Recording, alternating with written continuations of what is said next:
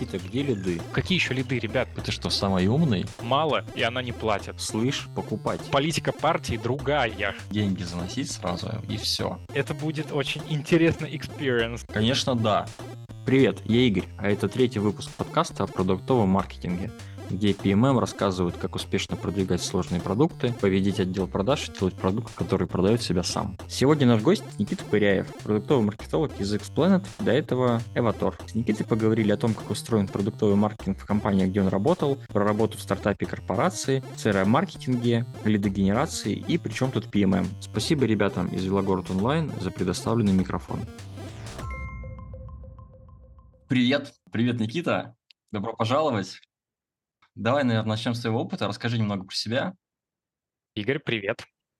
Окей, хорошо. Меня зовут Никита, я работаю продуктовым маркетологом. До недавнего времени я работал в логистическом стартапе Xplanet. Это логистическая платформа, которая объединяет грузовладельцев и грузоотправителей. До работы в Xplanet я работал в Аваторе, в роли продуктового маркетолога. Эватор — это производитель онлайн-каск, если кто-то, может, не знает. Еще до этого я работал а, интернет-маркетологом во франчайзе 1С, где, в общем-то, и начал как раз тогда погружаться в продуктовый маркетинг и всячески интересоваться, в принципе, продуктом. У тебя довольно стройный такой опыт получился. Ты из маркетинга пришел, пришел в маркетинг.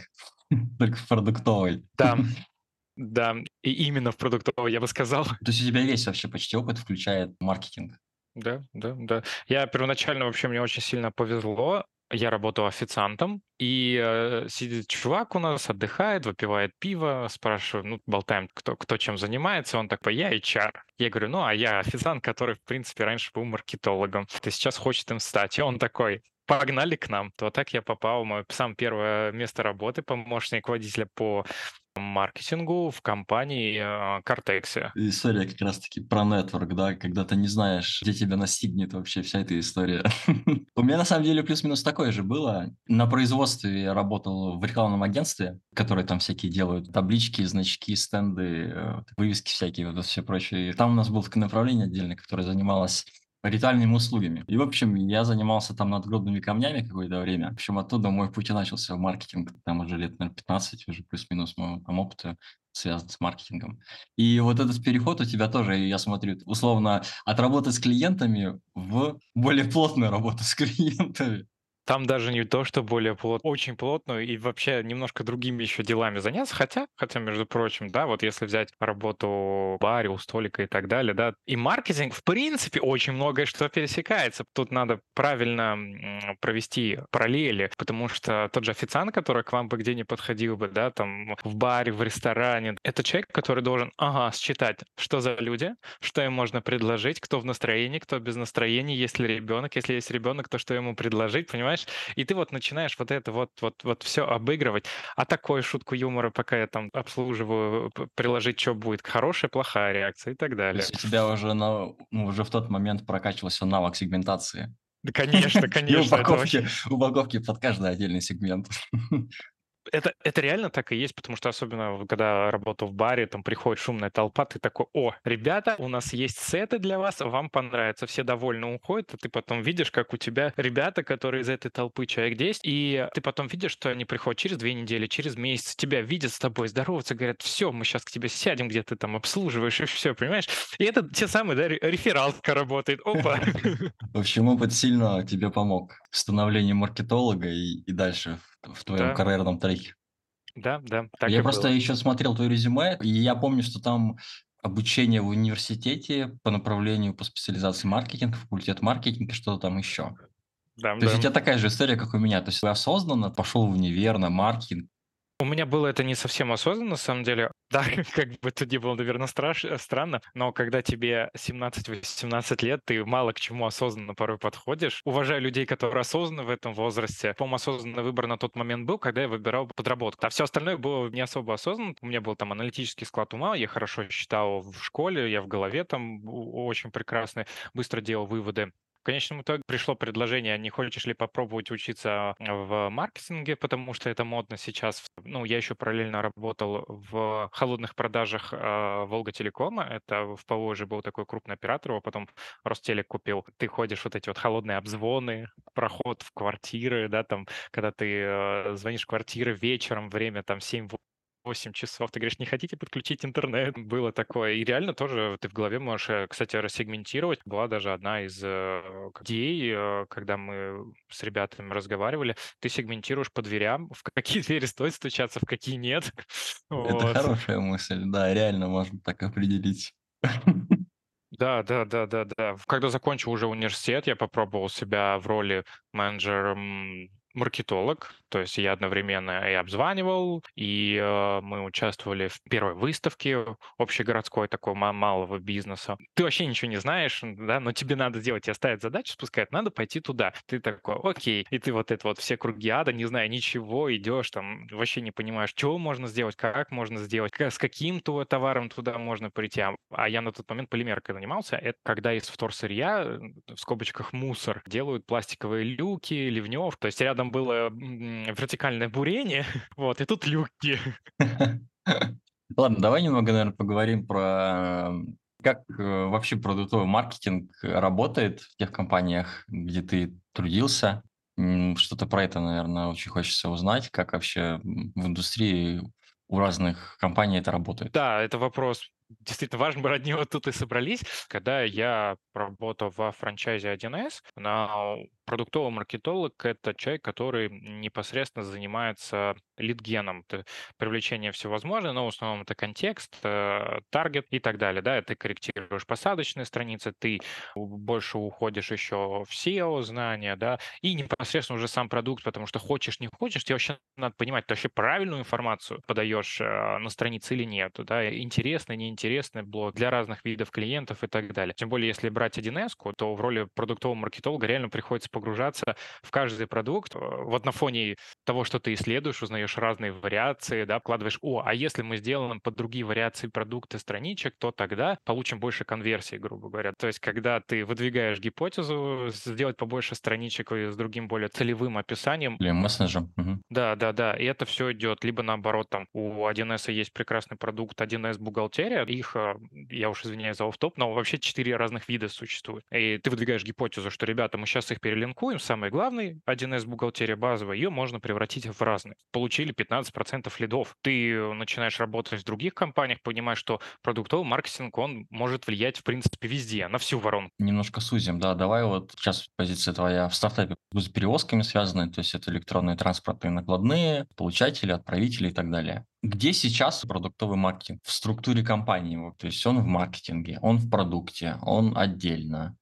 Э, с кем, с кем он связан функционально. Сейчас маркетинг — это самостоятельно был э, юнит, маркетинг, который помогает продукту. Есть продуктовая команда, есть продуктовая команда, которая управляет разработкой, и маркетинг — это отдельная, отдельный субъект, который занимается своими определенными вещами, которые ставят непосредственно продукт, гендиректор и так далее. И еще сам себе маркетинг, идеи накидывать, что нужно сделать, чтобы быть более успешным, так или иначе, потому что твоя работа, те задачи, которые перед тобой ставят, да, а это бизнес, это заработок денег, так или иначе, не все могут э, взять люди, реши, что нужно, ты еще в процессе работы понимаешь, ага, и вот тут вот надо, ага, и вот тут вот надо. В стеке моей работы это было исследование, да, все, все наши любимые разнообразные от того, что на рынке у клиентов происходит, продажникам, да, продавать продукт, это презентация, это скрипт, это что стоит выяснить, что не стоит выяснить и так далее. То есть, да, выявление всех-всех-всех потребностей. То есть, ну, много чем занимаемся так или иначе, сам знаешь. Мгм. То есть у тебя, да, у тебя такой стек, ну, классический, скажем, продажи, маркетинг, продукт, э, вот где-то здесь, в общем, да, находишься.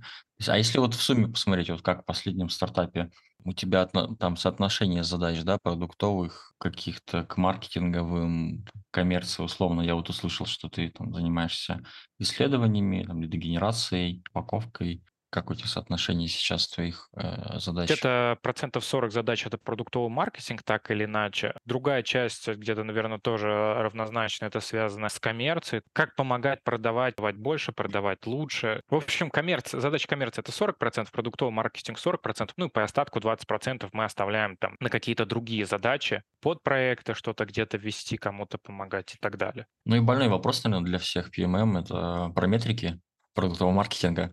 Как-то у вас это было оцифровано? Какие метрики ты конкретно отвечал как продуктовый маркетолог за маркетинговые, бизнесовые, больше продуктовые? Слушай, конкретно в этой компании только. То есть это скорее я для себя придумал какую-то метрику, вот, чтобы мне было понимание, насколько я молодец. Потому что, ну, все-таки NDA и так далее, но, условно говоря, опри- определенные были продукты, которые вот я решил, что вот если их больше что-то с ними делают, то я молодец.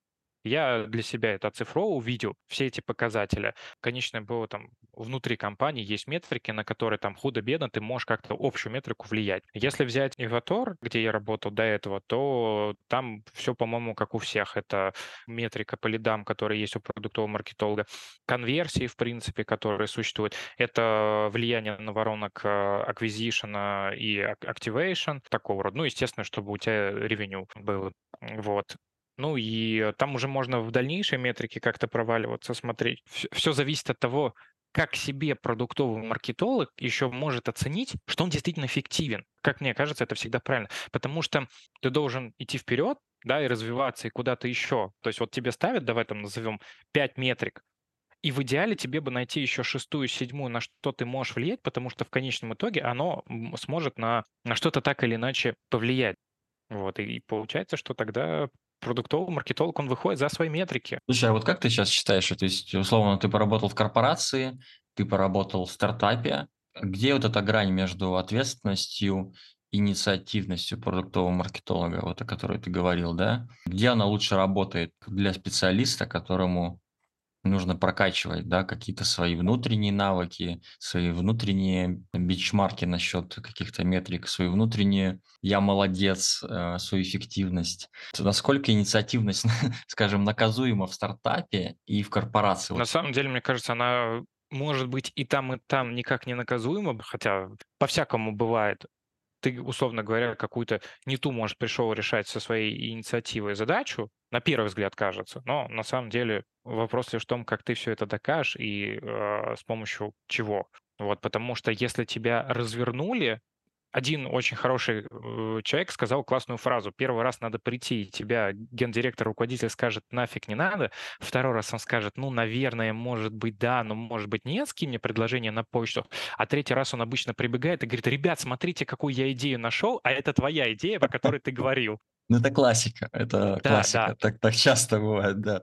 Поупорствовать иногда стоит. Еще вопрос сторонников кого-то найдешь у тебя, может быть, как вот у меня была продуктовая команда, которая, блин, давайте думать, как это можно по-другому попробовать реализовать. И это хорошо. Когда тебе не говорят, иди додумай, а когда тебе говорят, так, из текущих условий, что мы можем предложить? по что-то со своей стороны, потратиться где-то на разработку, не на разработку, еще что-то. Это круто, это хорошо, когда тебя слышат еще при всем при этом, что ты готов, да, когда твою инициативу так или иначе дают ей куда-то пойти вперед, да, и, и ты готов решать разные продуктовые кейсы, которые, возможно, к тебе не относятся. Я еще очень хочу про Эватор послушать, как у них работает продуктовый маркетинг. Очень мне интересно. То есть там много продуктов, там и B2C, и B2B, и Marketplace, и чего там только нет. И, и физические кассы, и очень крутая экосистема. Вот расскажи немного, как у них устроен вообще продуктовый маркетинг, к чему он относится. Про структуру давай сначала. Вот есть департамент чего? Как это, по моему субъективному мнению, как это происходит? Есть Мотиватор, есть департамент маркетинга, есть э, маркетологи, которые там работают и выполняют разные задачи. И эти маркетологи, они закреплены за какими-то направлениями и, да, направлениями, продуктами и помогают, в общем-то, этим продуктам развиваться. Так, а то есть они закрывают вообще всю воронку, условно, да? То есть занимаются вообще всем спектром, да, да. пулом задач, связанным с продуктом, начиная от осведомленности, условно, клиента и заканчивая там, удержанием и так далее. То есть на всех этапах, всеми работами. Все, тебя есть задачи, которые тебе ставит непосредственно руководитель, и э, там матричная такая система продукт вместе с руководителем, это вот примерно должно быть вот так вот.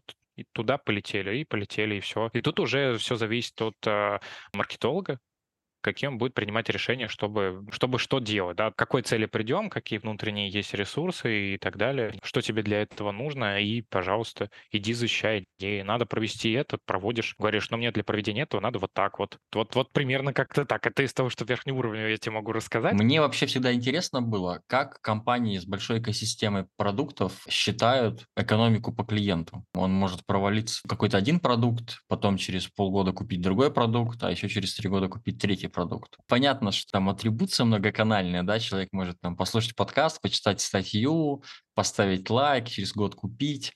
Это в зачет вообще идет кому-то, какому-то конкретному продукту, скажем, или, или просто в выручку считают? И это и то, и другое. А, то есть вот так. Совокупность идет, да-да-да.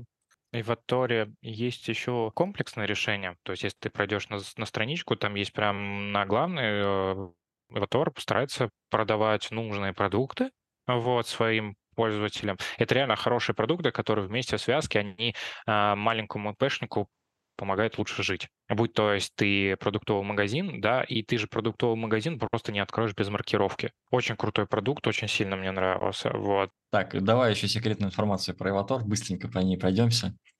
буквально, пару, буквально пару вопросов. Ну, про метрики, наверное, тоже. Как вот там с метриками было для продуктового маркетинга? А, если он отвечал, опять же, за всю воронку, как будто бы очень много метрик, половина из них продуктовых, половина как будто бы вообще вне зоны влияния продуктового маркетолога. Как вот это все работало? Основные метрики тебе непосредственно спускал, вот как я говорил ранее, да, а, руководитель по маркетингу, и исходя из плана, э, как это, развития продуктов на текущий год. И тебе, то есть, говорят метрика 1, метрика 2, ты за ними следишь.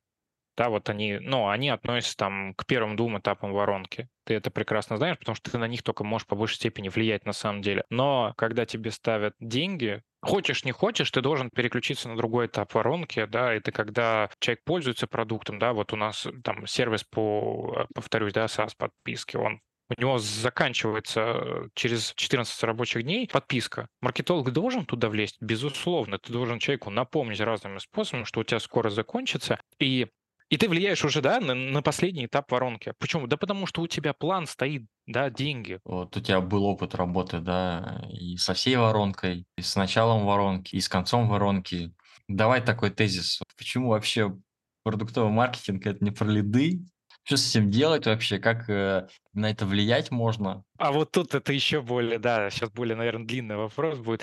Что такое вообще лиды? Мы взяли, позвали каких-то людей с разных каналов, да, нагнали себе, и вроде как у нас все хорошо, должны быть продажи, лиды пришли, где-то сконвертились, где-то не сконвертились. Тут проблема начинается такая, как маркетологу влиять на лиды, при учете того, что ты можешь упаковать хорошо в рекламе все, у тебя может быть классная посадочная страница какая-нибудь, но у тебя по итогу все лиды могут обваливаться на отделе продаж. У тебя может быть, несмотря на то, что ты вроде как все по рыночному паковал страницу, у тебя продукт, у него нет УТП. Не потому, что ты не выделил, а у тебя вот нет развития продукта, да, его какой-то вот основной фишки, за счет которой его захотят все. И тут вот как бы проблема. Маркетолог, он должен влиять ну, как мне кажется, все равно на продукт тебе надо что-то добавить уникальное в свой продукт, да, в свое решение, чтобы тебе было и привлекать проще, идти и в глазах лидов все быстрее полетит. С этим работать должен в принципе, то есть сегментировать, упаковывать под отдельные сегменты, упаковывать отдельные какие-то продукты, да, там под какие-то форматы для каких-то аудиторий. То есть тут понятно, что роль продуктового маркетинга очень важна здесь, и часто тут его недооценивают. Да, ты, не, рассегментировать обязательно должен, да, понять, что в кого, где объем, что у тебя продукт должен, тогда у тебя на рынке сложилась вот такая вот аудитория, эта аудиторию, да, там мы делим, давай там разделим там на четыре разных составляющие, и возможно, что наше продуктовое решение, которое существует здесь сейчас, оно нужно для какой-нибудь четвертой категории, которой мало, и она не платит какие еще лиды, ребят, нам надо продукт чуть-чуть переделать, чтобы нам перейти вот в эту категорию, которая хотя бы имеет там покупательную способность выше. Можно я сразу накину вопрос, да, вот мне э, обычно какая-то система учета присутствует в компаниях, как-то вот э, какие-то отношения с клиентом, как-то они выстраиваются, все-таки поддерживаются на каких-то этапах. То, что CRM это про продажи. Я вот даже смотрел недавно интервью Токаминина новое, AMA CRM, основатель. И вот я сейчас зашел на сайт AMA CRM, у них до сих пор написано, хотите увеличить продажи, не теряйте клиентов. И тут потом написано, что там попадают все запросы, тра-та-та. И дальше там с ним как будто бы должна происходить какая-то магия, он должен эти деньги заносить сразу, и все. Хотя по факту воронка может там из 20 этапов состоять, там, да, какая-то интеграция, какие-то переходы от команды к команде. И на каждом нужно присутствие продуктового маркетинга, как мне кажется. Ну, то есть, и вот, наверное, про это вопрос. Почему э, PMM э, это не только про лиды, мое видение по поводу АМА и Битрикса просто разберем. Я думаю, что у АМА, и насколько я помню, когда разговаривал с маркетологом оттуда, у них а, задача это прийти в каждого клиента, даже малыша, со своим достаточно дешевым решением, который вот-вот а, автоматизирует принципе, продажу, перестань вести все это Excel. Excel это классно. Это реально самый крутой и удобный инструмент. Вопросов нет, но он физически ограничен, как только у тебя масштабирование идет отдела продаж. Под масштабированием я имею в виду, что у тебя два и более уже продажника. У тебя два и более продажника, если у тебя становится большее количество лидов, которые так или иначе к тебе приходят, маркетолог, не маркетолог, сарафан, у тебя, если приходит больше 45 лидов в месяц, у тебя больше двух продажников, да, тебе CRM нужна, тебе нужно навести вообще порядок и понять, что происходит. Вот. А правильно ли он сказал, а вот это ли он имел в виду, правильно преподнес информацию. Дальнейшее, что происходит, то есть первоуровня, да, почему все хотят то автоматизировать отдел продаж, ты автоматизировал, тебе дальше с клиентами что надо сделать, да, так по, по ним хранить базу. Давай что-нибудь с, дли- с очень длинным циклом продажи. Вот у меня были продукты, э, с которыми я работал, там цикл продажи был от 4 до 12 месяцев. Средний чек там 5 миллионов рублей. Тогда у тебя получается, что CRM-система, она должна еще позвать на какое-нибудь онлайн-мероприятие, офлайн мероприятие рассказать, почему тебе твой продукт надо сейчас, помочь ему принять правильное э, решение. Зачем нужна CRM для продуктового маркетолога? Почему это хороший инструмент? Почему он должен быть в поле зрения маркетолога? И как с ним работать? Мы на основе нашей любимой crm можем понять портрет нашего основного клиента и LTV дальнейшее, да, сколько ты с каждого клиента зарабатываешь, не зарабатываешь, какие у тебя попытки были банально к заработку и так далее исследовать, да, и помогает маркетологу непосредственно опираясь на данные CRM, уже предпринимать какие-либо дальнейшие шаги. Слушай, ну тут, наверное, можно поговорить вообще про пиратские воронки, да? Ну да, пиратские воронки наши. а, а, да, и, наверное, почему вообще важно тюнить на всех этапах? И причем тут PMM вообще? То есть давай вот CRM, воронки, PMM. Вот ключевые слова, давай вокруг них потопчемся немножко. CRM — это система, где ты можешь управлять бизнесом. Это общая твоя инфа и твоя сегментация клиентов. Ты уже, в принципе, можешь переложить на метрики, где на каком этапе что ты делаешь, даже вот тут вот привлечение мы делаем вот так, да, активация вот так, retention у нас так, реферальность может быть вот так, а доход вот так. Давай я тебе расскажу на примере швейки, когда я работал. А, компания занималась продажей швейных машинок, верхнеуровневого привлечения там digital канала, да, когда у тебя подруга сделала репост э, из группы ВКонтакте, у тебя человек приходит, начинает выбирать товар, ты его активируешь. У нас сейчас акция, ты можешь купить вот это и какие-нибудь приблуды к швейной машинке, и при блуды будет стоить дешевле. Ты его активировал, тебя удерживает, купил швейную машинку, она купила иглы, все хорошо, все классно. Потом у тебя человек может перепасть в воронку удержания, когда ты говоришь, тебе нужен оверлок, скидка 30% на оверлоки, потому что черная пятница. Ты здесь еще до продажи сделал ты потом делаешь э, настройку автоматизации в CRM, что через 7 дней после того, как Анна приобрела данные машинки, ты можешь благодарственное письмо от собственника компании, не от собственника. Вы купили у нас раз, два, три, оставьте свои отзывы. Понравилось, не понравилось, либо напишите нам в ответном письме. Мы вам там поможем решить какие-либо проблемы. Вдруг что сломается, у вас есть скидка на 25% к первому там ремонту, не ремонту и так далее вашей швейной машины. В B2C, наверное, сильно попроще вся эта история, потому что у тебя один, один конечный потребитель. А вот э, что делать в B2B, когда у тебя есть отдел закупки у клиента, да, там, например, департамент какой-то, пять разных человек сидят на разных позициях, у них совершенно разные задачи, метрики, разные боли, разные ограничения, страхи, они у тебя все в CRM болтаются, предположим. Что с ними со всеми делать? Из того, чтобы я бы начал, я бы сначала с ними договорился бы и спросил, что у вас получается, не получается, что хотите у себя из- изменить. Скорее всего, у них есть какие-то боли. После того, как мы все это выяснили, мы начинаем смотреть, какая у нас воронка в бизнесе нашем, да, в B2B сегменте, что мы делаем, что можем еще по-другому переделывать. Да мы можем прям по воронке, на самом деле, пройтись, вот, э, типа, заинтересованность, привлечение внимания.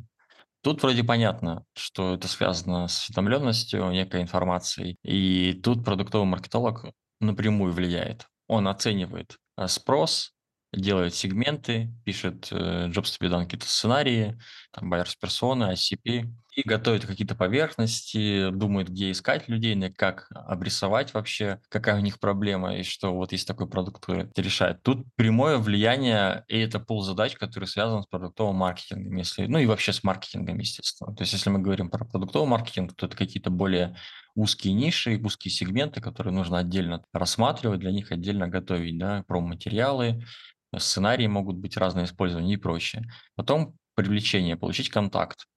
По сути, лидогенерация.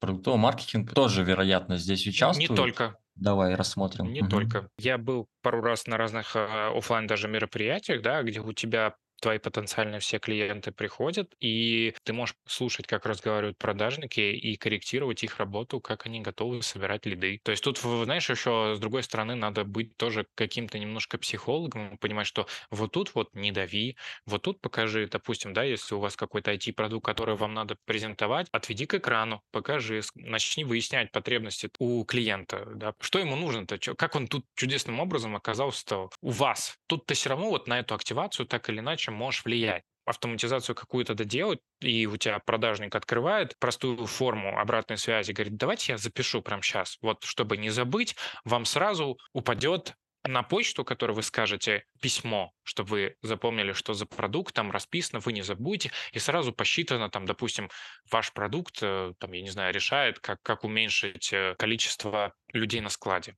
И типа у нас в письме сразу про прописано, как вот вам вот это автоматизировать и убрать ручной труд. Это очень опасный продукт, потому что он повлечет за собой принятие решений руководством неприятных, э, с последствиями. Придется увольнять людей, например. Да, мастер компании тоже увольняет маркетологов. Мы пока Окей, живем. хорошо. Потом у нас есть активация. Первый опыт какой-то использования продукта, э, ан- анбординг, первая сессия. Тут очень сильная должна быть э, работа продуктового маркетинга, и его влияние. Тут мы опять же рассматриваем сегменты, э, на основе этих сегментов какие-то сценарии готовим, на основе этих сценариев делаем автоматизацию, показываем там какие-то экраны, триггеры настраиваем и прочая всякая история. Окей. Удержание.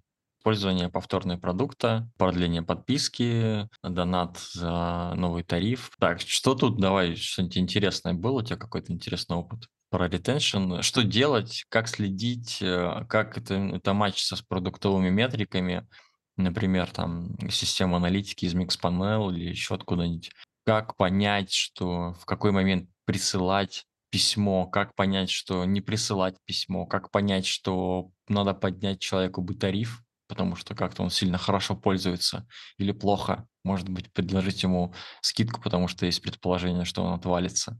Окей. Ну, тут смотри, тут зависит от того, какие метрики ваша система собирает и что она умеет делать. У тебя же удержание, я бы еще по-другому его бы сказал, это так или иначе, как ты можешь продукт размасштабировать. Либо подключить новых пользователей и рассказать, какая у тебя фича будет за счет этого, либо ты можешь э, как раз рассказать, дорогой друг, давай перейдем на тариф повыше, Вопрос в том, кому ты досылаешь, потому что важно, чтобы твоим продуктом действительно часто пользовались. Если не часто пользуюсь, давай сначала начни будить человека, чтобы он чаще начал пользоваться продуктом. Только он, да, побольше начал ходить, уже тогда какая-то ценность для него появилась. Ты можешь его отдельно отследить с помощью карты кликов и так далее. Тут в зависимости от того, какие у вас сценарии прописаны, да, с аналитикой можно обрезать до конкретного юзера или нельзя. А я тут добавлю как раз про удержание, и это несколько связано с активацией продукта, в принципе, принципе, есть классная фраза «хорошо работают простые схемы». Ты объясняй проще, не заморачивайся. Перед тобой в первую очередь человек.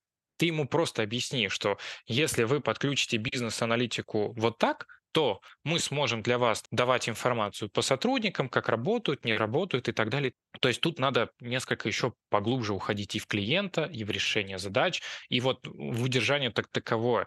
И В удержании еще плюс ко всему конечный итог, который так или иначе работает, да, это наш любимый key account management, да, когда ты развиваешь клиента так или иначе. И это тоже связано с CRM, потому что кто твой клиент, чем он занимается, есть ли у него какие-то проблемы. Вот у тебя есть какой-то, там, давай назовем, крупный клиент ООО «Ромашка», да, он тебе приносит там миллион в год, и ты знаешь, что у него сейчас не самые вдруг лучшие времена пошли. И, возможно, он отвалится полностью, либо ты можешь сказать, там, позвонить, договориться о встрече, спросить, что, какие проблемы. Ты можешь развить человека по-разному. У тебя, если крупный продукт, ты можешь сказать, что продажи не получать, что не можете продать, то-то, то-то. Давайте я вам там сведу с кем надо, мы вам еще пока сейчас уменьшим тарифный план, немножко подешевле сделаем. Сейчас купим на 800 тысяч, условно говоря, да, там вперед на год вы оплатите. Сможете? Ну, наверное, сможем. Окей, хорошо. И вам мы еще поможем так-то, так-то, так-то. И тут у тебя тогда это еще в реферальность уйдет. На этапе удержания, когда ты помогаешь клиенту остаться на воде, пользоваться твоим софтом, и при всем при этом есть какая-то благодарочка, что ты готов ему помочь, это вдвойне всегда приятнее отзывается в сердце людей, они готовы тебе советовать. Ты не просто что-то, что забрал, а ты еще посоветовал. Либо перекрестные продажи. Да, у тебя так или иначе, ты пользуешься, здорово, молодец, смотри, а если ты будешь пользоваться еще вот этим, будет хорошо так-то, так-то не всегда очевидно в некоторых продуктах, кто у тебя клиент. Есть пользователи продукта, а есть люди, которые принимают решения да, о покупке, продлении, подписок и так далее. Особенно это там, в B2B, больших, в кровавом enterprise, там закупочный комитет. То есть есть какие-то сотрудники, которые используют продукт, и у них э, очень часто вообще не спрашивают, хотят они там что-то, не хотят. Тут же тоже важно понимать, да, что ты должен на всех этапах тюнить вообще э, все метрики одновременно, да, то есть э, доставлять счастье конечным пользователям для того, чтобы через них, по сути, через в какой-то степени через рефералку их внутреннюю, наверное, да, добиться оплаты в каком-то следующем-то месяце, например, и так далее. Иногда бывает так, что у тебя есть пользователь текущий, который сотрудник компании, как раз, да, который пользуется твой IT-продукт. Ему настолько нравилось пользоваться твоим продуктом, что он увольняется с этой компании, приходит в новую, говорит, мы будем вот этот продукт брать. Он классный, он офигенный, он умеет раз, два, три, четыре. Ты масштабируешься за счет продукта, что у тебя он хороший, он у тебя удовлетворял от конкретного пользователя. Но бывает и наоборот. Безусловно. Что нет, этот продукт мы покупать не будем. И это, и это тоже обратный эффект. Мне кажется, что помимо того, что есть метрики, которые показывают, как у нас хорошо, у тебя в углу экрана должно показывать какая-то метрика, которой ты определяешь, что что-то плохо. Если у тебя URL страниц, продукты из разных э, страниц существуют, которые да, где-то в облаке, первые пять страниц, которые топовые по отказам, да, им, их, ими меньше всего пользуются, еще что-то, что-то подобное, чтобы у тебя была рука на пульсе, чтобы это в конечном итоге не выросло в какую-то дикую проблему, что по итогу, как ты сказал, да, тебя перестают твой продукт хвалить. И вот тогда будут проблемы. Очень часто еще это проблема вообще очень многих продуктов, а, когда у нас куча фичей, да, когда только фичи какие-то пилят, пилят, пилят, потом у тебя 500 фичей, ты ходишь э, в какой-нибудь микс-панел, смотришь ивенты, да, по этим фичам, а у тебя все пользуются одной фичой, всеми остальными там пользуются 0,02% от всех пользователей, да, потому что там не очевидно, непонятна ценность, сложно, ну и прочее, это тоже вступает в продуктовый маркетинг. И потом у тебя получается так, что у тебя как будто бы очень много пользователей, которые как будто бы ты думаешь, что пользуются этим продуктом и твоими фичами, в которых ты закопал кучу денег и времени, да, по факту adoption фичей около нуля, все это сильно очень влияет на ценность продукта, потому что люди пользуются одной какой-нибудь штукой, которая потом находится либо дешевле, например, есть, либо вообще бесплатная, да, а, там, возвращаясь к Excel, и ты тут такой как бы, ну, сори, ребят, я вам больше платить не буду, а ты смотришь, а он вообще ничем не пользовался, например. Ты понимаешь, что провал определенно, нужно было растить, э, да, там, adoption фичей, чтобы был retention какой-то, чтобы человек регулярно появил, ну, какая-то ценность росла от тех или иных фичей и от продукта в целом. То есть связь прямая должна быть, да, с CRM, с, с продуктовой аналитикой и, с, и так далее. То есть получается, что в CRM надо вообще все грузить, все, что есть. Но я думаю, что в супер крутых каких-то командах так, наверное, это и работает. То есть, когда люди, в принципе, смотрят и, э, глобально на все это, и все это в одном месте где-то собирают дашборде в каком-нибудь и матчат В идеале бы, конечно, так было. Ну, мне кажется, что тогда, да, да. Давай я еще немножко свое добавлю.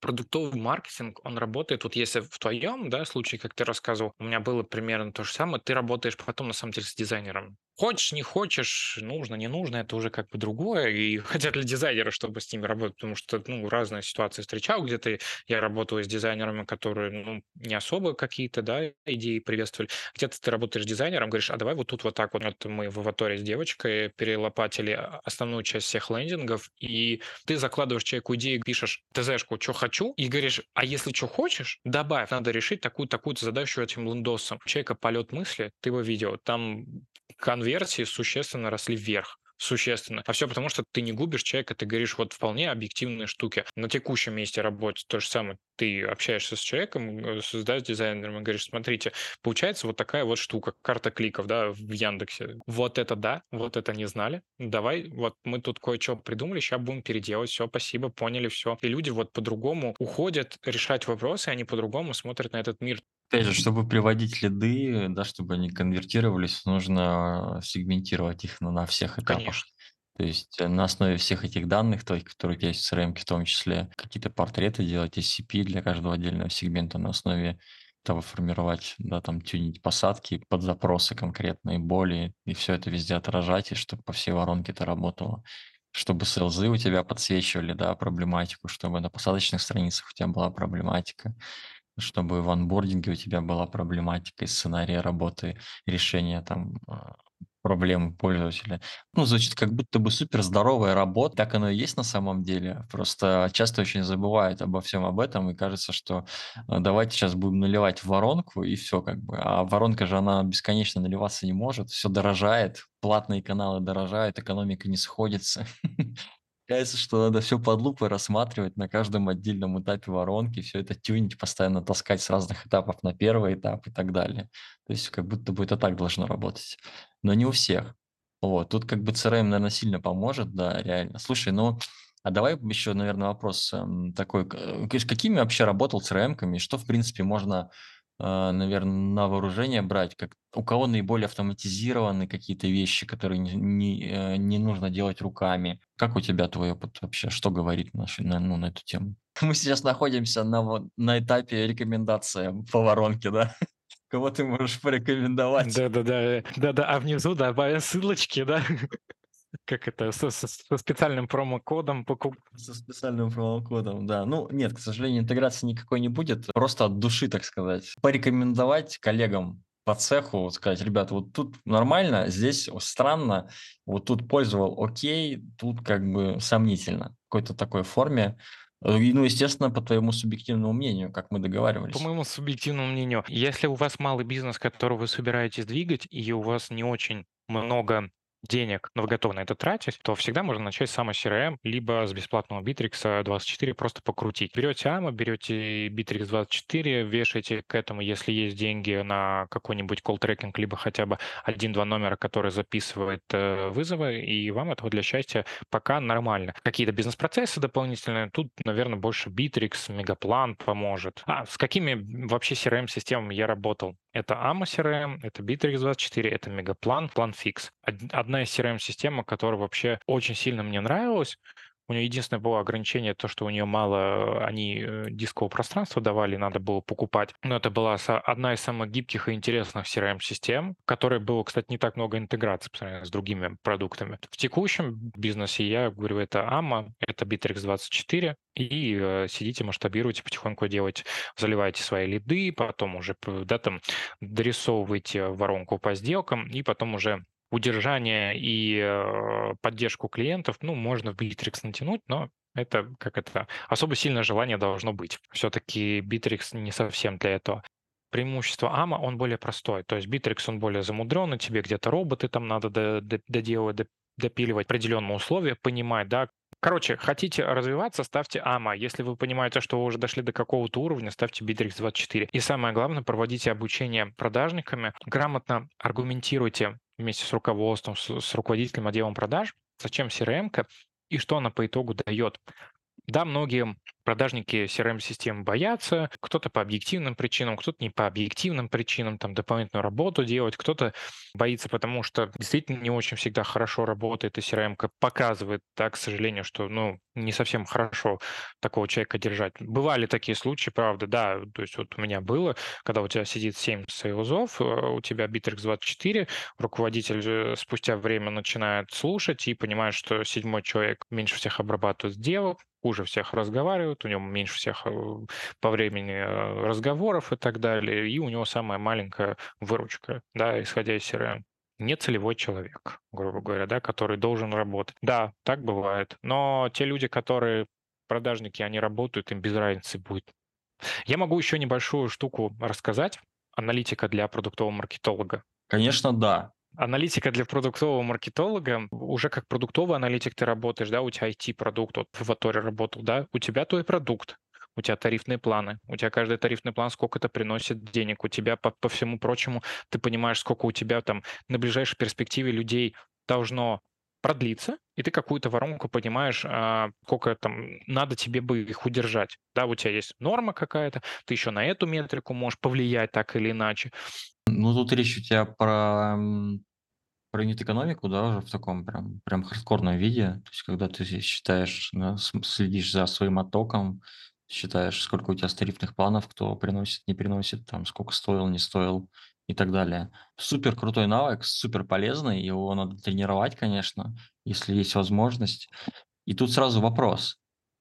Считаешь ли ты, что это вообще зона ответственности по всей воронке продуктового маркетолога? Или все-таки это работа продукта и продуктового маркетолога совместная какая-то? Я думаю, что тут все зависит от того, какая компания. То есть, ну, как по мне, продукт должен, как я говорил, да, он отвечает за деньги, за бабло, но он же человек, которого, у которого есть э, свое понимание, может быть, он не знает, какие ему усилия надо приложить, или, может, он, наоборот, знает и какие-то прикладывает, чтобы да, люди меньше отваливались.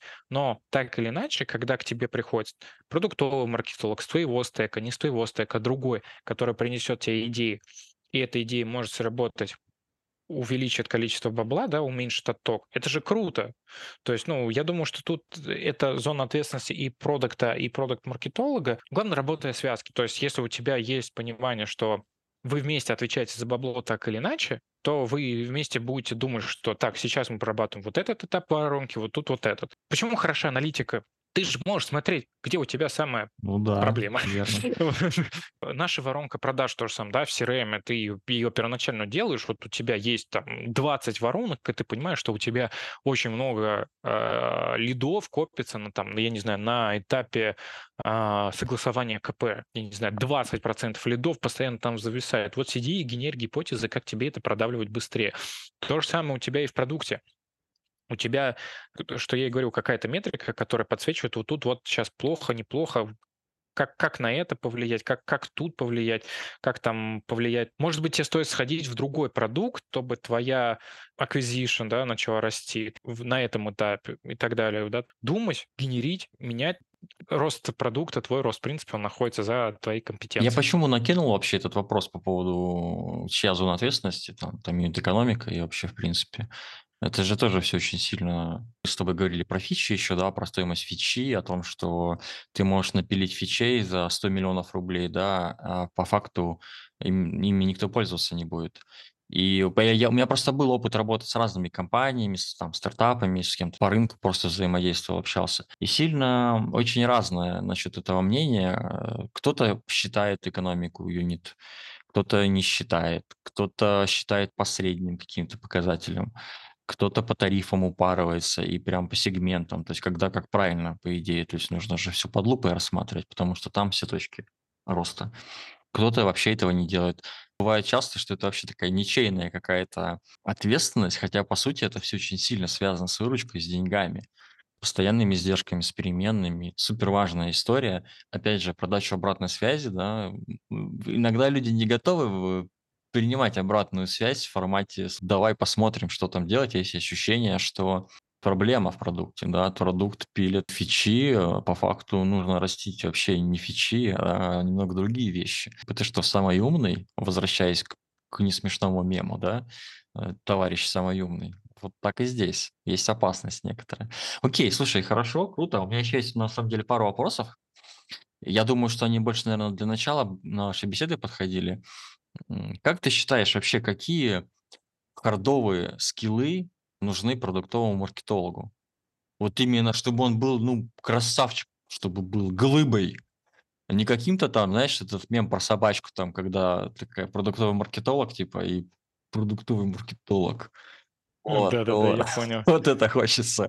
То есть как из, из маленькой собачки стать хорошей накачанной собачкой Слушай, я маркетологом? думаю, что тут должно быть несколько куда ты топаешь. То есть в первую очередь это, конечно, насмотренность. Ты должен смотреть, ты должен смотреть, что у тебя, ты должен смотреть, что у других, смежные продукты, да, конкуренты, прямые, непрямые конкуренты, потому что ты можешь конкурировать с кем-то, да, за, за это же ограниченное количество денег. Ты должен понимать, что есть хорошо, что есть плохо для тебя с точки зрения юзера. Ты должен влиять ты должен менять, ты должен договариваться, ты должен исследовать, ты должен заводить лиды, да, так или иначе как-то откуда-то их приглашать но понимать, где, твоя, где твой клиент может тусить и что его волнует. То есть продуктовый маркетолог — это секретарь клиента, потому что ты должен как-то понимать, что хочет он. Ну, это больше такая софтовая история, мне кажется, про критическое мышление, про насмотренность, про планирование. Нет, ты говорил просто про аналитику, ты говорил про, про лидогенерацию, мы много говорили. Я добавлю, в стартапах хардовые навыки чаще полезнее, потому что мало ресурсов, ты один или вас там двое.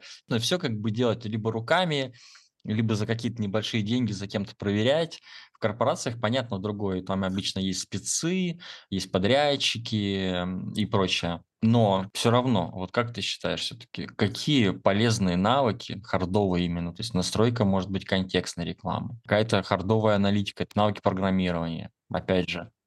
Навыки программирования на уровне, наверное, чтобы ты мог что-то поменять тильде на сайте, подкрутить то есть э, дизайн какой-то такой понятный, да, инструментарий, плюс понятный инструментарий работы с посадками, типа верстка, настройка, там, ну, вероятно, наверное, аналитики. Контент, e-mail, контекст, Figma, система аналитики понятно, все, что у тебя, да, где ты работаешь, что у тебя востребовано, то желательно надо знать. Короче, учиться надо не забывать.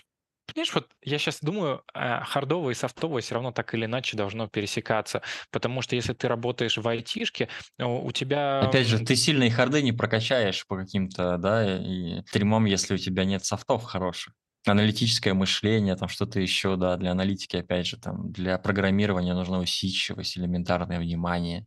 Понял твою мысль, да. Угу. Да, и это в том числе тебе что-то где-то как-то объяснили, что планирование при всем при этом. В продуктовой аналитике, в принципе, все, все исходит от того, чтобы ты понимал, кто твой клиент. Я работал когда в Картексе, и это продукт, который, ну да, эвакуатор машин, вызывать через приложение. Идея приложения классная. Есть маленький минус. У тебя не будет много заказов эвакуатора. Ну, ты же не, там не гонщик и так далее. То есть у тебя ограничен рынок, и идея была классная, там надо много чего внутри других допилов, чтобы тебе расширяться, уходить в другую категорию так-то. И это главное вовремя понять, вернуться и пойти. Или каким-то другим путем еще решать подобную задачу. То есть, может быть, все-таки не приложение, а наоборот, что-то традиционно вернуться. Может быть, это более окупается. Проверить, да, выйти гипотезу и так далее. То есть ты это, это должен. Исследования явно у хардового у тебя скиллы должны быть, потому что так или иначе ты должен разговаривать со своими клиентами, ты должен э, даже с потенциальными, да, не должен бояться там дрожащим голосом. Ну, это к софтам, опять же, коммуникабельность, э, любознательность какая-то, вот это вот все, инициатива, это вот все-таки туда, мне кажется, ближе.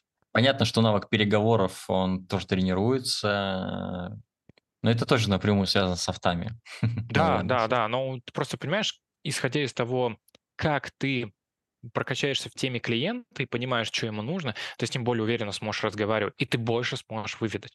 Ну, условно говоря, была бы большая разница неба и земля, когда с клиентом по поводу складской автоматизации разговаривал я, который на тот момент не так сильно был погружен, и вопросы по скрипту задавал, да, и когда сидит главный разработчик этого продукта, который, знаешь, а тут вот так, а тут вот так, вот это считайте, это делайте, то есть, понимаешь, он разговаривает уже языком владельца склада, и они такие просто фу, полетели, он четко выведал все, что нужно, который ты там потом берешь эту информацию на лендинг более переносишь и так далее.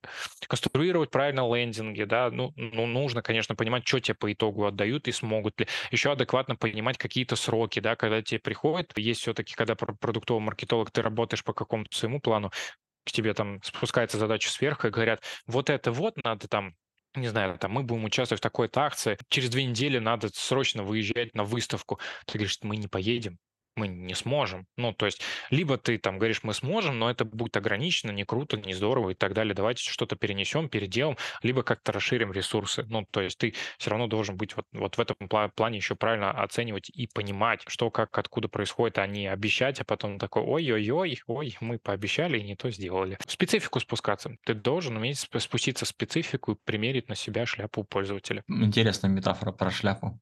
Окей, Блиц Давай. Страшно, но давай. Ну давай, да. Первый вопрос, наверное, привлекать новых или удерживать старых? Удерживать старых. Можно не обязательно коротко. Как говорил классик, джинсовые куртки. Привлекать новых всегда дороже. Если ты удерживаешь старых и при всем при этом ты молодец, он тебе приведет новых, и ты потратишь на это меньше усилий. Тоже мы много очень про продавцов э, говорили, да, поэтому вопрос следующий. Обучение продавцов или наем новых, если не обучаются? Если э, ты не специалист в какой-либо категории, и ты это не понимаешь, ну, в силу своего понимания, да, там, на, на нынешний момент, и если будет вопрос, чувак, ты не профпригоден, потому что ты это не умеешь, и мы вместо тебя будем искать другого Окей, я не умею этого, я не хочу, и не это для меня трек развития, поэтому ну, нанимать другого, конечно. А, надо работать с теми, кто соглашается и согласен на перемены. Люди, которые не согласны на перемены, почему не согласен, и услышать э, от их аргументированную точку зрения. Но если нет никакой аргументации из разряда «я не хочу делать, потому что я не хочу», я там, ну, я так считаю, ну, помимо тебя, как говорится, да, там, извиняюсь за, за такую отсылку к прошлому, но политика партии другая. Поэтому хочешь, не хочешь, ну, будет вот так вот. Договариваемся, не договариваемся, не договариваемся, ну, тогда нанимаем новых. Вопрос э, про лидогенерацию. Холодные звонки или холодные e-mail? Смотря какая сегментация, то есть, э, точнее, как, какой у тебя продукт и да, да, какой у тебя продукт, смотри, если у тебя больше айтишный продукт, наверное, холодные e-mail. Если у тебя более B2C-шный продукт, э, то холодные звонки. Иногда можно объединить и то, и другое, вообще ничего не меняет. Ну, в, в идеале это все и надо объединить. Вопрос лишь в том, что тебе дороже будет стоить, для тебя и для твоей репутации. Если посмотреть с точки зрения экономики, то, наверное, выиграет e-mail, а не дешевле. Окей, продавать дорогой продукт малому количеству клиентов или продавать дешевый продукт и много? Дешевый, много. Почему? Ну да, во-первых, почему? И потом у меня еще один будет вопрос. Он уже не к Блицу относится, а вот, вот к этой мысли. Давай, хорошо. А, может, я сейчас на него отвечу, потому что у тебя дорогой продукт, он на ограниченное количество людей, скорее всего, там, да, уровня enterprise, не enterprise, тебе тяжело будет на, на, что-то повторяющееся, похожего клиента, точнее, найти. А когда у тебя дешевый продукт и его много, во-первых, ты можешь людей сдвинуть на более дорогой продукт, и с него больше воронка для работы. То есть и для обработки гипотез, и для того, чтобы что-то другое продвинуть, да, ты же в этом дешевом продукте можешь что-то еще предложить, там, либо комплектом, да, что-то свое, либо там, я не знаю, если это айтишный продукт, что-то еще доварить для какой-то категории. Сегментацию провел, о, а вот этим было бы прикольно вот такое сделать и сказать, мы это будем еще за 100 рублей в месяц. Так, ну подожди, но есть смысл брать много денег и подсесть на иглу Enterprise и на ней сидеть, внедрить свой софт 200 клиентам, например, в России, Понятно, что ты превратишься из продуктовой компании в агентство некое, которое обслуживает... В интегратора. В интегратора, да. Но не кажется ли тебе, что здесь меньше э, головника с точки зрения операционной деятельности, вот это вечное, когда нужно тебе заливать каких-то лидов куда-то и растить их там от 300 рублей до 500 рублей, э, средний чек, да, и Слушай, да. Понятно, что это разные бизнесы. Например, тебе вот как продуктовому маркетологу? Давай, вот я работал, да, в предыдущих компаниях. Я считаю, что надо продукт сделать всегда дешевле, его первоначальное использование, но дальнейшее, когда ты хочешь что-то еще, ты можешь спокойно масштабироваться. То есть тебе не нужно какие-то, знаешь, дикие деньги платить, чтобы какой-то из одного функционала перейти в другой. Это тому пример, допустим, Carrot. Ребята, ваша реклама, то есть, ну, условно говоря, у тебя стоимость владения между всеми тарифными планами не такая большая а задач решаешь кратно больше. А Enterprise, да, хорошо, ты разок там пришел, деньги заработал, но вот у, у нас есть события прошлого года, да, 22 год, у нас же многие компании, которые сидели на, круп, на крупнике, в том числе рекламное агентство, они же и были заточены крупняк. Крупняк ушел. Да, произошла ситуация у них у всех. Поэтому, как по мне, надо, ну, у тебя должна быть диверсификация клиентов. Ты зарабатываешь там, давай, 50% B2B крупный, а 50% что-то с мелкого. Да, у тебя на мелко намного больше всяких проблем, клиентская поддержка и так далее, но местами более устойчивые так-то, на самом деле, как показал пока современный мир. Поэтому я все-таки вот за, за мало и дешевле, потому что, ну, я говорю, с него проще потом куда-либо действовать развернуться, ты, ты не так много, да, там тратишь, чтобы взять и развернуться и что-то другое попробовать, да, допилить в текущем и повышать стоимость. Где тебе больше нравилось, в корпорации или в стартапе? Как вот ты ощущаешь, как профессионально тебе интереснее было? Я не могу сказать, что то, как я работаю в Аваторе, это именно корпорация. Там было достаточно все гибко более гибко, чем я работаю сейчас в стартапе. Поэтому тут все, все зависит от того, как это с кем то работаешь. Ты можешь работать в, даже в рамках корпорации, но при всем при этом ты знаешь нужных людей, где тебе вот договориться с помощью своих soft skill ов. И у тебя какое-то решение достаточно быстро может там пройти все этапы там договорника со всеми топами, не топами и так далее. То есть все зависит от того, как ты договорился, как ты работаешь и как тебе относятся. С точки зрения, в принципе, стартапа это всегда возможность тебе что-то свое добавить, и это будет, да, там, не видение компании, да, корпорации, потому что все-таки корпорация тебе спускает цели, и ты по ней топаешь. Опять же, стартап — это нервяк, это такая, знаешь, более размытая ответственность, как-никак, все равно в корпорации это по-другому. Для меня, наверное, ближе именно такая активная компания, будь она, ну и лояльная между сотрудниками, да, вот я говорю, будь то вот, как в Эваторе это было, достаточно все очень гибко. Заряженные, в общем, инициативные коллеги, чтобы драйвить себя и рынок. Э, слушай, Никита, самый последний вопрос э, для комьюнити. Что, наверное, порекомендуешь почитать, посмотреть какие-то интересные материалы, может быть, на кого-то подписаться, какую-нибудь книжку, видосик, э, который тебе там понравился, впечатлил в последнее время? Из такого, что могу сто процентов сказать, это надо на канал Паши подписаться. Если вы не понимаете о том, что пишет Паша, вам надо открыть его файлик э, с подсказками для продуктового маркетолога, какие курсы, что посетить. Э, это реально хороший кладезь знаний, откуда можно для себя что подчеркнуть. Если вы не так много погружены в продуктовый марк, даже не продуктовый маркетинг, а в принципе в продукт, это, конечно, это почитать Марти Кагана вдохновленный. Если у вас не очень хорошо с аналитикой, и вы вообще хотите в этом все-таки разбираться, то идите на курс Go Practice. Ну и обязательно, конечно, проводить какую-то рефлексию, то есть, ну, быть честным перед собой, когда ты, я умею вот это вот, и готов ли я идти дальше куда-то, да, чтобы расти.